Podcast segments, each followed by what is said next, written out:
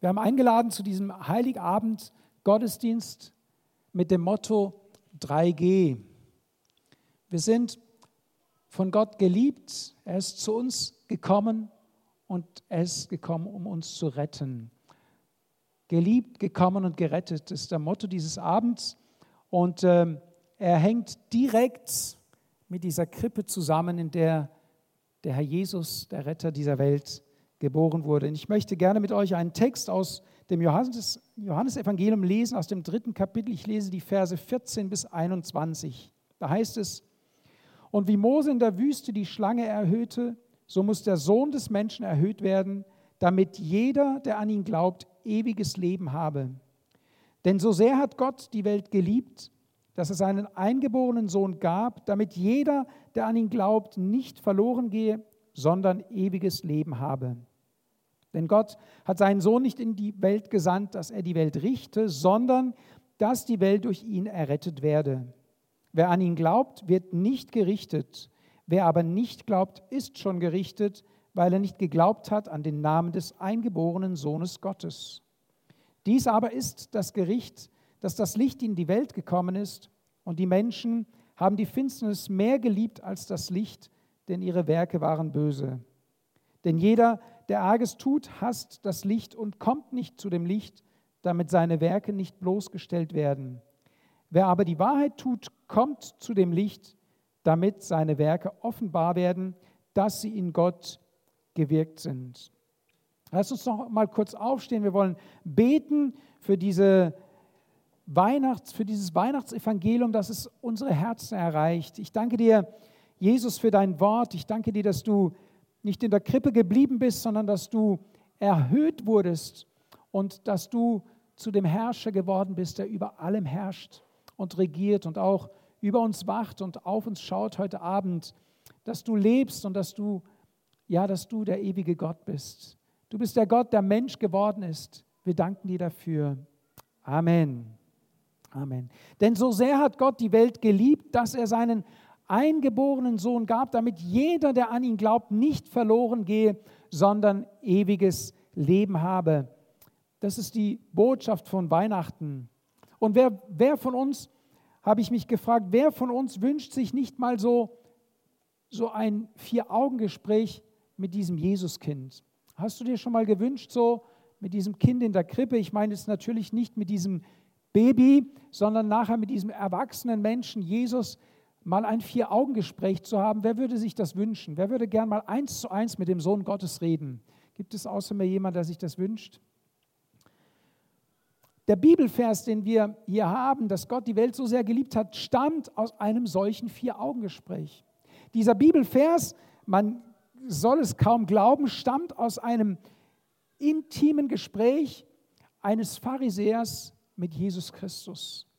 Der, das, war, das Gespräch war, wenn man so will, sogar ein Geheimgespräch, denn dieser Nikodemus traute sich nicht in der Öffentlichkeit zu Jesus zu kommen. Und so kam er des Nachts zu Jesus, um mit ihm zu reden, weil er meinte festzustellen, dass Jesus mehr war als einfach nur ein Wanderprediger, dass Jesus mehr war als einfach nur dahergelaufen, sondern an Jesus, an Jesus war mehr erkennbar und da Nikodemus die Schriften kannte als Pharisäer, vermutete er tatsächlich, es könnte ja der Messias sein. Und wenn Jesus wirklich der Messias ist, dann kann ich nicht einfach so tun, als wüsste es ich es nicht. Und dann kann mein Leben von nun an auch nicht so weiter bestehen. Dann muss sich ja etwas ändern. Wenn Jesus Christus wirklich Gottes Sohn ist, wenn er wirklich auf diese Erde gekommen ist, dann kann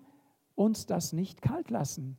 Dann müssen wir uns mit ihm auseinandersetzen und dafür dient ja auch Weihnachten. Einmal besinnlich, aber auch tiefgründig sich mit der Thematik zu befassen. Und sagt, so sagt Nikodemus zu Jesus, Rabbi, wir wissen, dass du ein Lehrer bist, von Gott gekommen, denn niemand kann diese Zeichen tun, die du tust, es sei denn Gott mit ihm.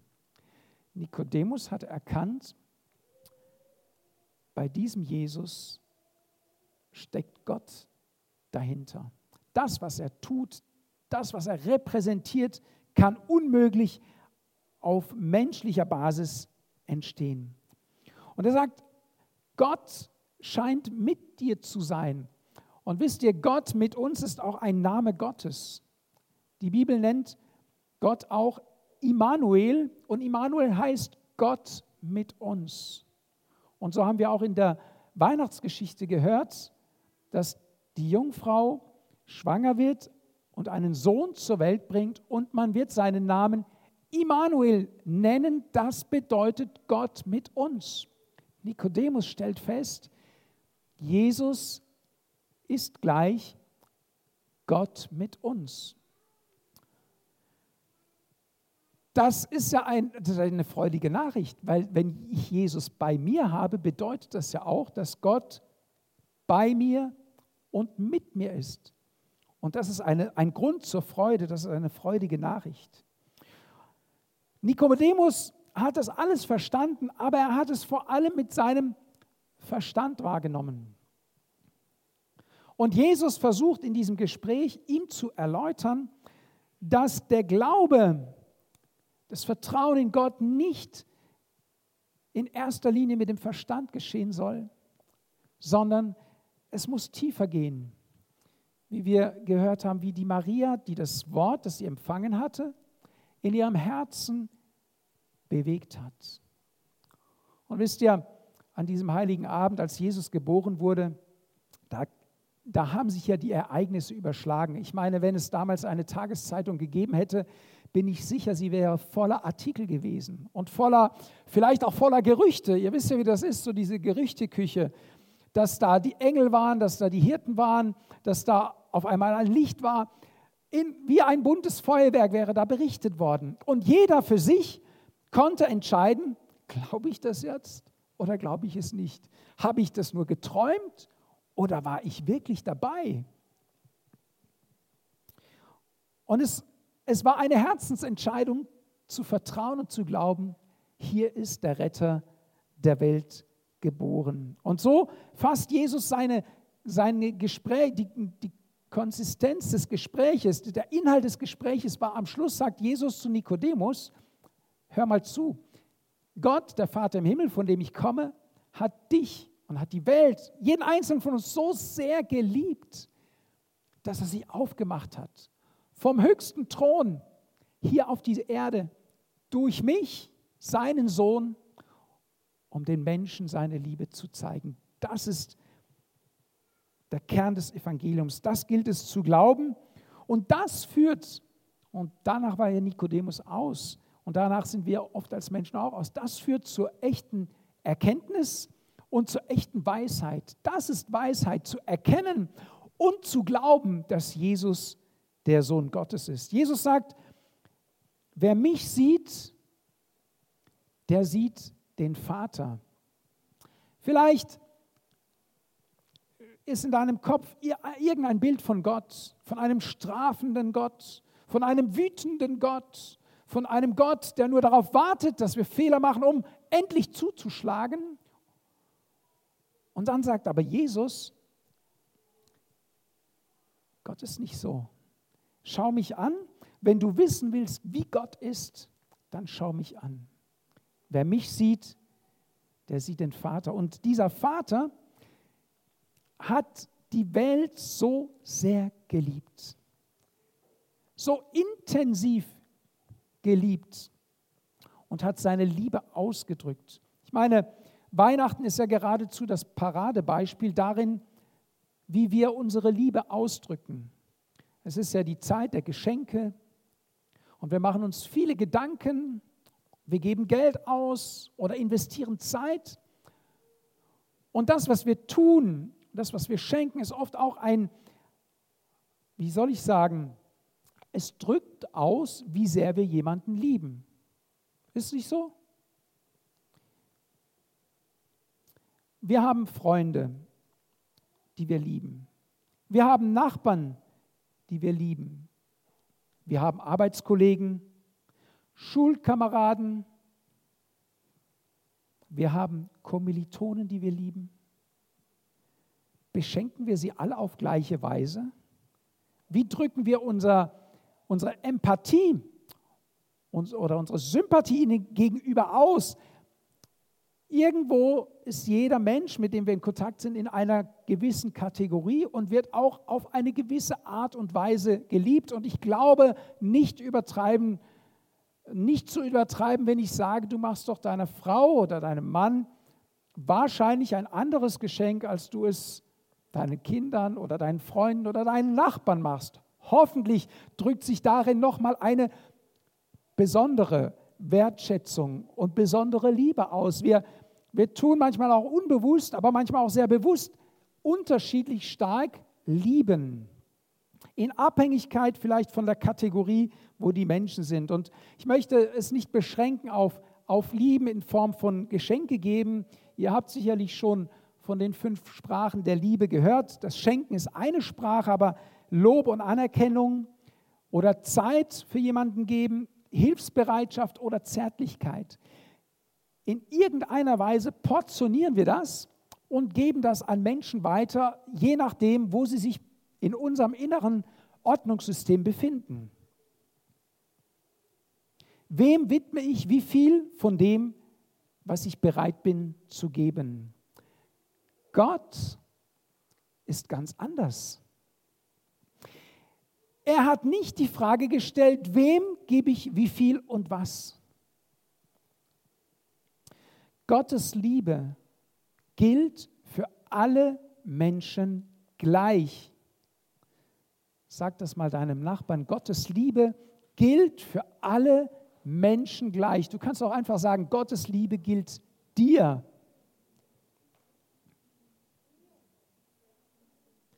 Wenn wir uns die Weihnachtsgeschichte anschauen, könnten wir auch anfangen zu kategorisieren und sagen, wie sehr liebt Gott die Maria?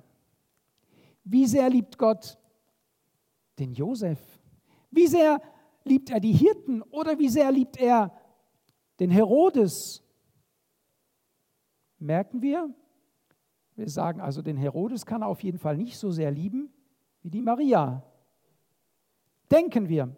Wie sehr liebt er die Weisen aus dem Morgenland?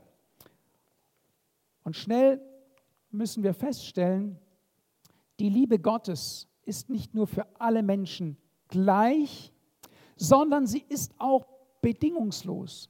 Gott liebt dich so, wie du bist. Gott hat nicht überlegt, als er seinen Sohn in diese Welt geschickt hat, für wen schicke ich ihn und sind die Menschen es überhaupt wert, sondern Gott ist volles Risiko eingegangen und hat sich unter Wert verkauft. Ich meine, Jesus sagt es, er hat die Herrlichkeit bei Gott verlassen, den Thron, ein Ort ohne Schmerzen, ohne Leid, das Paradies hat er verlassen, um in einer Krippe zur Welt gebracht zu werden. Ich kann mir nicht vorstellen, dass es etwas Niederwertigeres gibt, als in einer Futterkrippe zur Welt zu kommen Du sagst, na ja, das ist ja immerhin was. Aber man muss doch das Verhältnis sehen. Wenn, wenn mir jetzt was passieren würde und wir müssten ein Kind in einer Futtergrippe aufbewahren, dann würde ich sagen, dann ist ja der Tausch von einem Haus mit Stein und dann einem Stall, der Abstieg ist ja nicht so riesig. Aber vom Himmel, von, von, wir müssen uns vorstellen, Jesus war bei der Schöpfung dabei, der Sohn Gottes. Wenn er spricht, dann geschieht es und er macht sich so klein und demütigt sich. Warum?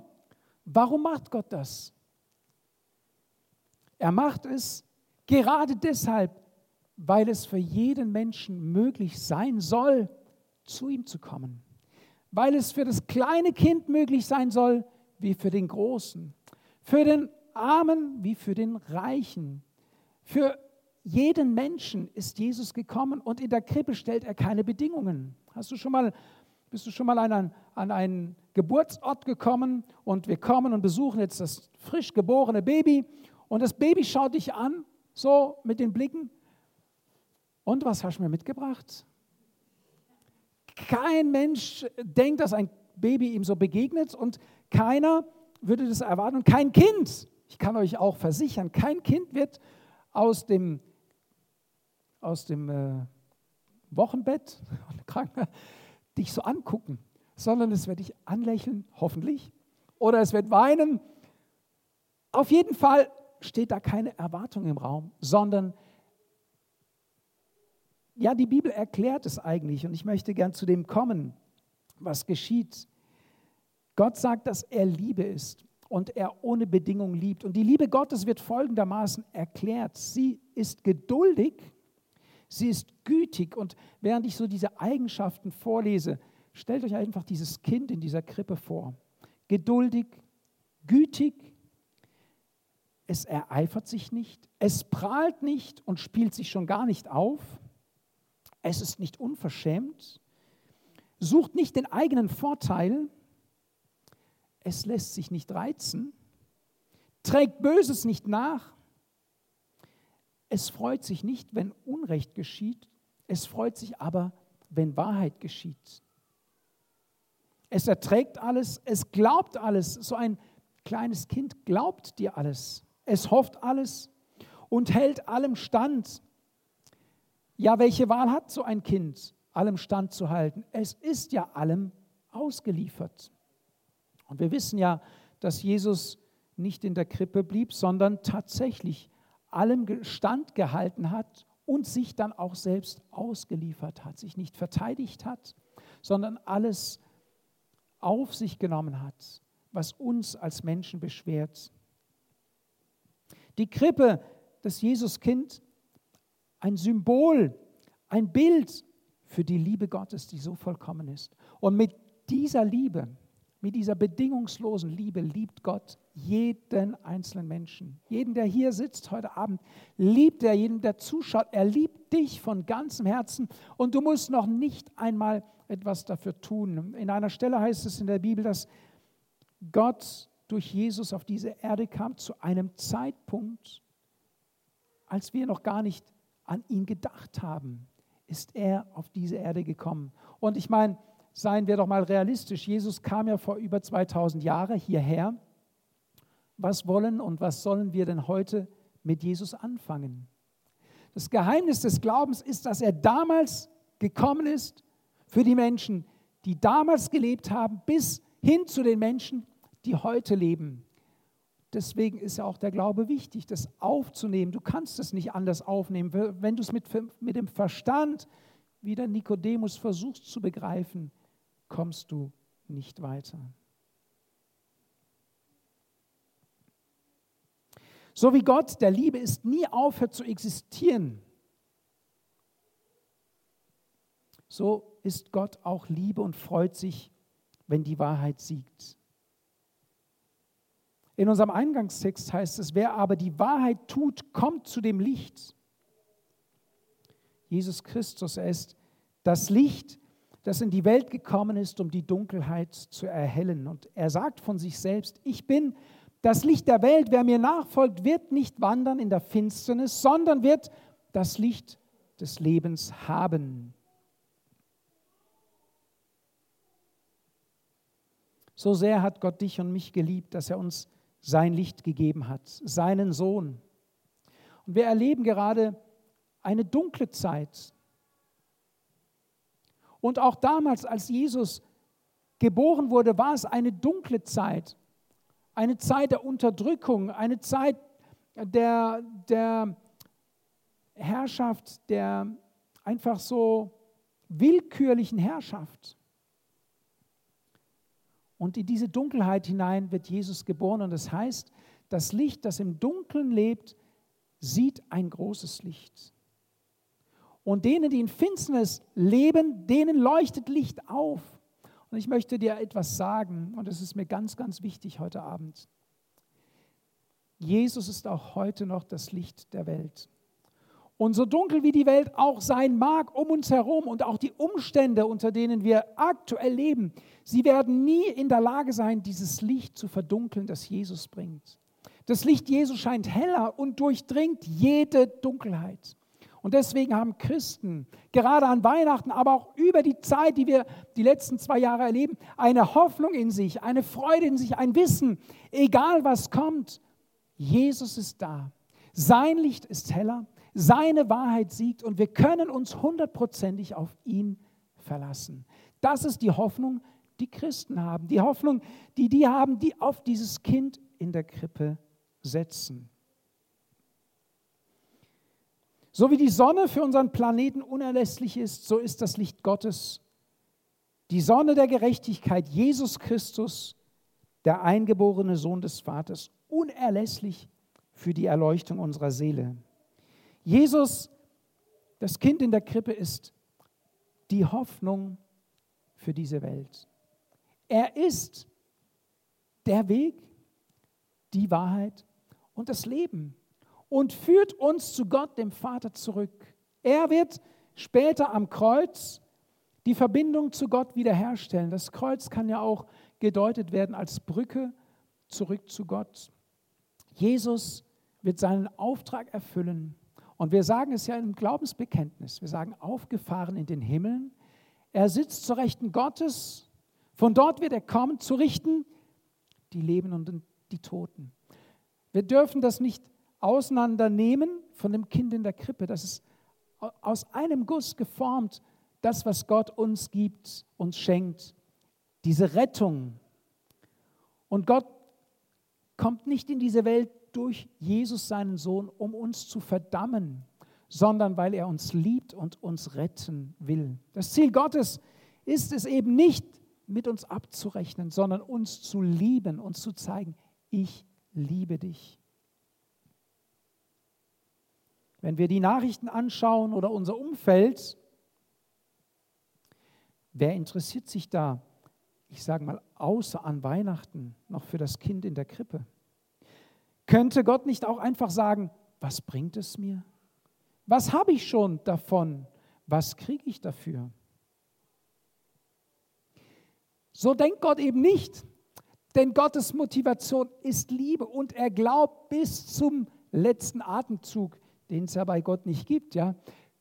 Aber Gott bleibt immer, das ist ja die Liebe, sie bleibt immer voller Hoffnung. Sie rechnet immer damit, dass doch noch ein Signal von der Erde kommt, die sagt, Gott, ich habe deine Botschaft gehört, ich habe das Weihnachtsevangelium gehört und ich will an dich glauben, wenn es dich wirklich gibt, wenn du dieses Kind in der Krippe real der Schöpfer dieses Universums bist. Gott schenkt sich uns, wird Mensch, egal was es bringt und ob es was bringt oder nicht, völlig egal. Gott setzt alles, man könnte sagen, auf eine Karte. Vom himmlischen Thron in den Futtertrog. Aus Liebe in Hoffnung, dass diese Liebe erwidert wird. Gott hat uns so sehr geliebt zu einem Zeitpunkt, an dem wir noch nicht einmal an ihn gedacht haben. Gott hat seinen Sohn für uns gegeben zu einem Zeitpunkt, an dem wir es gewiss nicht verdient haben. Gott hat uns durch seinen Sohn gerettet zu einem Zeitpunkt, an dem wir von unserem Verlorensein noch nicht einmal gewusst haben. Und dieses Heilshandeln Gottes gilt allem, jedem, der es annehmen möchte. Wer an ihn glaubt, wird nicht gerichtet. Ob er Maria, Josef, Hirte, Herodes, da haben wir vielleicht mit zu kämpfen, oder weise ist. Wer an ihn glaubt, sagt die Bibel, ist schon gerechtfertigt vor Gott und kommt nicht in Gottes Gericht. Wer aber nicht glaubt, ist schon gerichtet, weil er nicht geglaubt hat an den Namen des eingeborenen Sohnes Gottes. Hey, ist das nicht die Chance heute Abend zu sagen, ich will auf der Seite der Geretteten stehen. Ich will auf der Seite der Krippe stehen. Ich will, dass dieser Jesus in meinem Leben dabei ist. Gott mit mir. Er soll die Hoffnung meines Lebens sein. Das Gespräch mit Nikodemus bleibt offen. Jesus erklärt ihm den Weg, aber er zwingt ihn nicht zu einer Entscheidung. Er zeigt ihm eine Möglichkeit auf. Er zeigt ihm auf, dass es die einzige Möglichkeit ist, dass es keine Alternative gibt. Aber er lässt ihm die freie Wahl, sich zu entscheiden. Und meine Frage an dich heute Abend ist, wofür wirst du dich an Heiligabend entscheiden? Wird diese Krippe in deinem Leben für die Zukunft eine Rolle spielen? Ich möchte gerne, dass wir die Augen schließen und ich möchte ein Gebet zum Abschluss sprechen. Vater, ich danke dir für dein Evangelium. Ich danke dir für dein Wort und danke dir, dass wir es heute Abend hören durften. Und ich bete, Herr, dass du in unsere Herzen hineinwirkst, gerade jetzt. Und ich möchte, während die Augen geschlossen sind, denen, die vielleicht noch nie gesagt haben, so habe ich das noch nie verstanden. Aber heute Abend ist mir im wahrsten Sinne des Wortes ein Licht aufgegangen. Ich möchte für die beten, die sagen, ich will, ich will diese Krippe, die soll in meinem Leben eine Bedeutung haben. Dieser Jesus, ich habe das jetzt heute Abend verstanden und ich will das, ich will das für mein Leben. Wenn du sagst, ich will das, ich bitte wirklich, dass alle die Augen zu haben, weil das ist eine persönliche Entscheidung, dann darfst du jetzt deine Hand heben und ich möchte für dich beten, dass dieses Jesuskind sich in deinem Leben zeigt, dass du in der kommenden Woche ein Erlebnis hast, dass du weißt, dieser Jesus ist wirklich der Sohn Gottes. Und ich glaube auch, dass das Gebet eine Wirkung haben wird. Wenn du sagst, ich spüre ganz deutlich, Gott möchte, dass ich mich zu ihm wende, danke für die Hand, ja, dann, dann äh, möchte ich das für dich beten. Und ich glaube, dass, dass Gott uns heute Abend begegnet durch diese Predigt.